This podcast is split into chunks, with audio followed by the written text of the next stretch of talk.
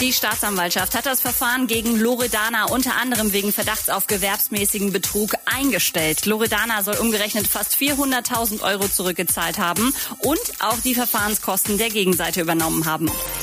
Das Open Air Frauenfeld hat für den Sommer nach Corona ein sehr, sehr fettes Line-Up rausgehauen. Headliner sind ASAP Rocky, Kendrick Lamar, Migos und Tyler the Creator. Außerdem am Start Little Uzi Vert, Da Baby, SSIO, Capital Bra, Bowser und Sido.